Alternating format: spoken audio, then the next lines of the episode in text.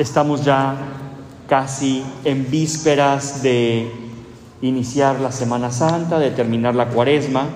Ha sido un recorrido que iniciamos casi hace 40 días, donde nos disponíamos con mucha ilusión, con mucho fervor, a ponernos de pie y regresar a la casa del Padre. Tenemos una semana antes de iniciar la Semana Santa, una semana para tomarnos el pulso y analizar si los propósitos que nos hicimos los pudimos llevar a cabo. Una semana para analizar si realmente nos hemos enterado de que estamos en cuaresma. Una semana para analizar si realmente me, me siento interpelado por la cruz del Señor, por el amor de Jesús en la cruz, a ser mejor. Ojalá que esta semana podamos hacer un poquito más de silencio, podamos recogernos un poco más en oración y podamos también tomarnos el pulso espiritual de cara al amor y a la misericordia de Dios en nuestra vida. Hoy nos encontramos con un evangelio muy hermoso. Este evangelio donde Jesús de alguna manera nos prepara para la Semana Santa y nos prepara con las actitudes que Él tuvo. ¿Cuáles fueron las actitudes de Jesús antes de iniciar estos momentos cruciales, estos momentos difíciles, estos momentos culmen de su misión entre nosotros? Pues fueron actitudes de valentía, actitudes de entereza, actitudes de amor a la misión que el Padre le había confiado, actitudes de un amor desproporcionado hacia ti. No exento Jesús, como lo vemos en el Evangelio, de una cosa que a veces a nosotros también nos pasa, de miedo. En la vida tenemos miedo, en la vida nos tiemblan los pies muchas veces, en la vida cuando se aparece la enfermedad, la tristeza, la exigencia, las crisis, no nada más económicas, sino emocionales y personales, sentimos miedo. Sentimos que a veces estamos de pie en arena movediza. Sin embargo, el Señor nos invita con su testimonio a enfrentar estas cosas con amor a la misión que Dios nos ha dado y con entereza espiritual y con fe. No basta nada más el entusiasmo humano.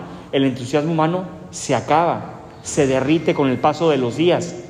Hay que crecer en la entereza interior, esa entereza fruto de la fe, fruto de la oración, fruto de la confianza, fruto de la esperanza en los planes de Dios que son mejores que nuestros mejores planes, siempre.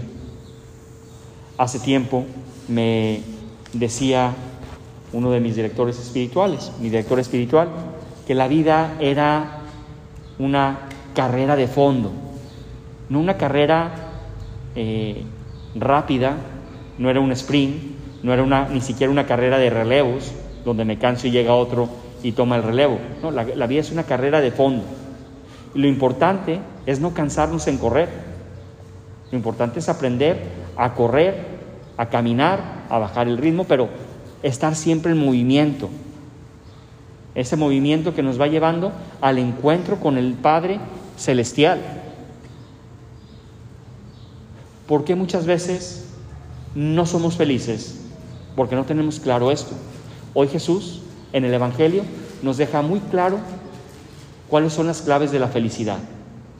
¿Cuál es la clave de felicidad? Dice Jesús, aprender a morir en el surco para dar fruto. Dice Jesús, aprender a dar la vida por los demás. Aprender a no amarnos a nosotros mismos, sino asegurarnos la vida eterna amando al prójimo. Nosotros que somos fruto de una sociedad extremadamente egoísta, porque esa es la sociedad en la que vivimos, una sociedad extremadamente egoísta, donde una buena parte de nuestro día pensamos en quién, en mí, y luego después pensamos en mí otra vez y vuelvo a pensar en mí. De repente puedo pensar en los demás, pero lo normal es que me la pase pensando en mí. Por eso no somos felices, porque no somos capaces de abrir los ojos y el corazón y estar las 24 horas del día latiendo para los demás, latiendo para el prójimo. Y en la misión que Dios me haya encomendado, tengo que poner en práctica esta entrega de la que Jesús me habla en el Evangelio.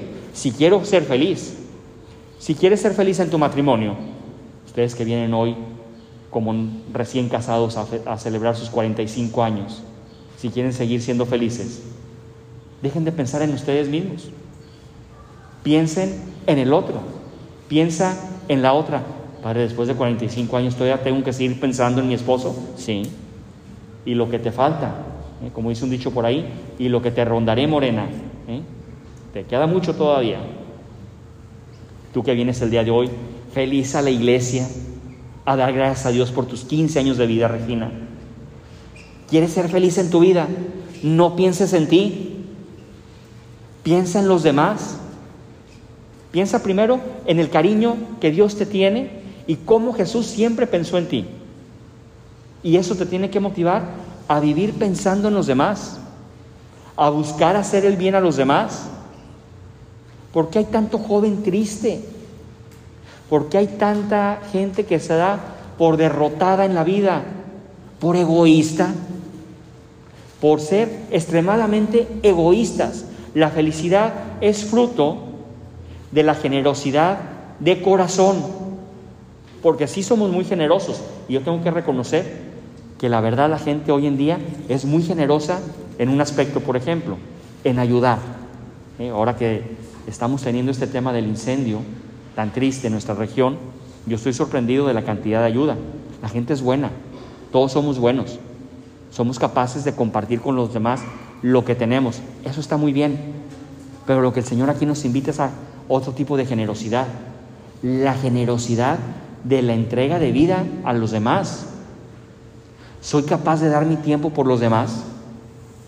¿Soy capaz de renunciar a mis cosas y a mis planes por los demás.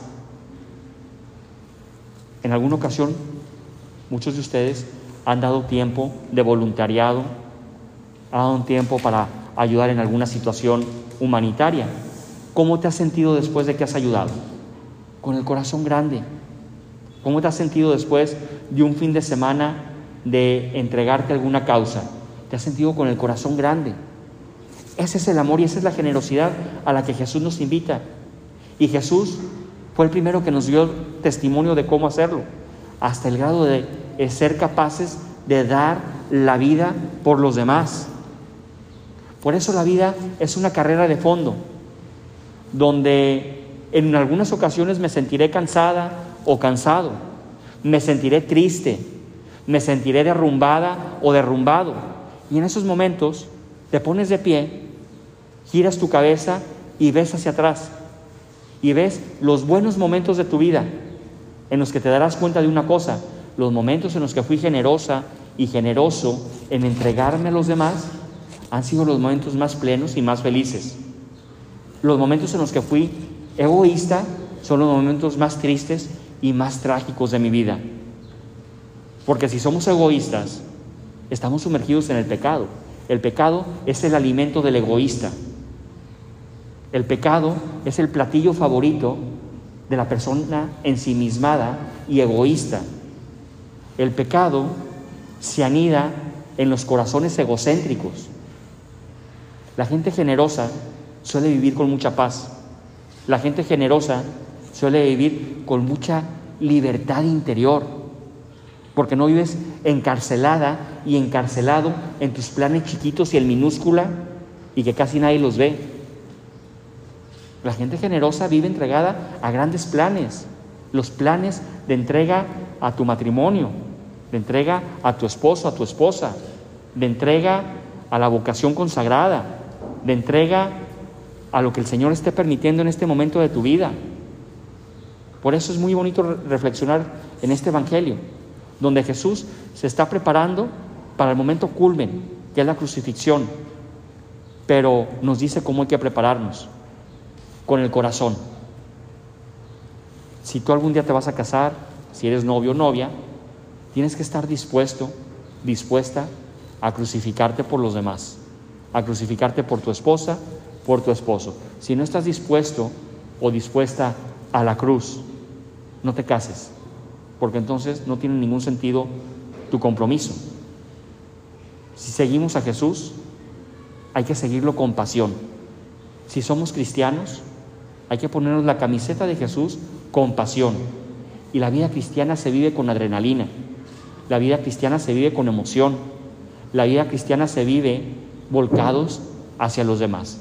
Vamos a pedirle mucho al Señor en este quinto domingo de Cuaresma que nos conceda esa gracia de no estarnos viendo a nosotros mismos, sino de aprender, como dice el Evangelio, a morir para dar fruto. No hay nada más triste que celebrar un funeral de alguien que no da fruto. No sé si a ustedes les ha tocado estar. A mí sí, me ha tocado estar en funerales donde realmente te tienes que romper la cabeza por decir algo del difunto. O sea, dices, este pobre, ¿qué hizo en la vida? Aparte de tener polvo entre el techo y el piso, ¿qué más hizo? A veces uno se está rompiendo la cabeza. ¿Qué digo de este? Luego les hablas a los hijos, oye, ¿quieres que diga algo de tu mamá? Pues padre, diga lo que quiera porque no sé qué hizo mi mamá. Aparte de los chilaquiles del domingo, no sé qué hacía. Qué tristeza de vida cuando nadie te recuerda por algo bueno. Y pasa que pasamos la vida calentando la silla de la casa y la banca de la iglesia, pero no hacemos nada por los demás. Que te recuerden porque diste frutos, porque diste frutos en la tierra que están llamados a florecer en la vida eterna. Y acuérdate lo que dice Jesús en el Evangelio. Todo lo que hagan por los demás y por uno de estos pequeños no quedará sin recompensa. Cualquier cosa que hagamos con corazón, con cualquier cosa que hagamos con amor, cualquier cosa que hagamos con pasión, con fe, el Señor la tomará en cuenta para la vida eterna. Vamos a seguir con estas intenciones. Regina, tú que vienes el día de hoy a celebrar tus 15 años de vida, pídele mucho a Jesús que te ayude a tener siempre un corazón generoso y que te ayude a darte cuenta cuando tu corazón se empiece a empolvar de egoísmo. Que tú no seas una persona egoísta, que seas siempre una persona que brilla, una persona que es buena porque vivió siempre volcada y entregada a los demás. Así sea.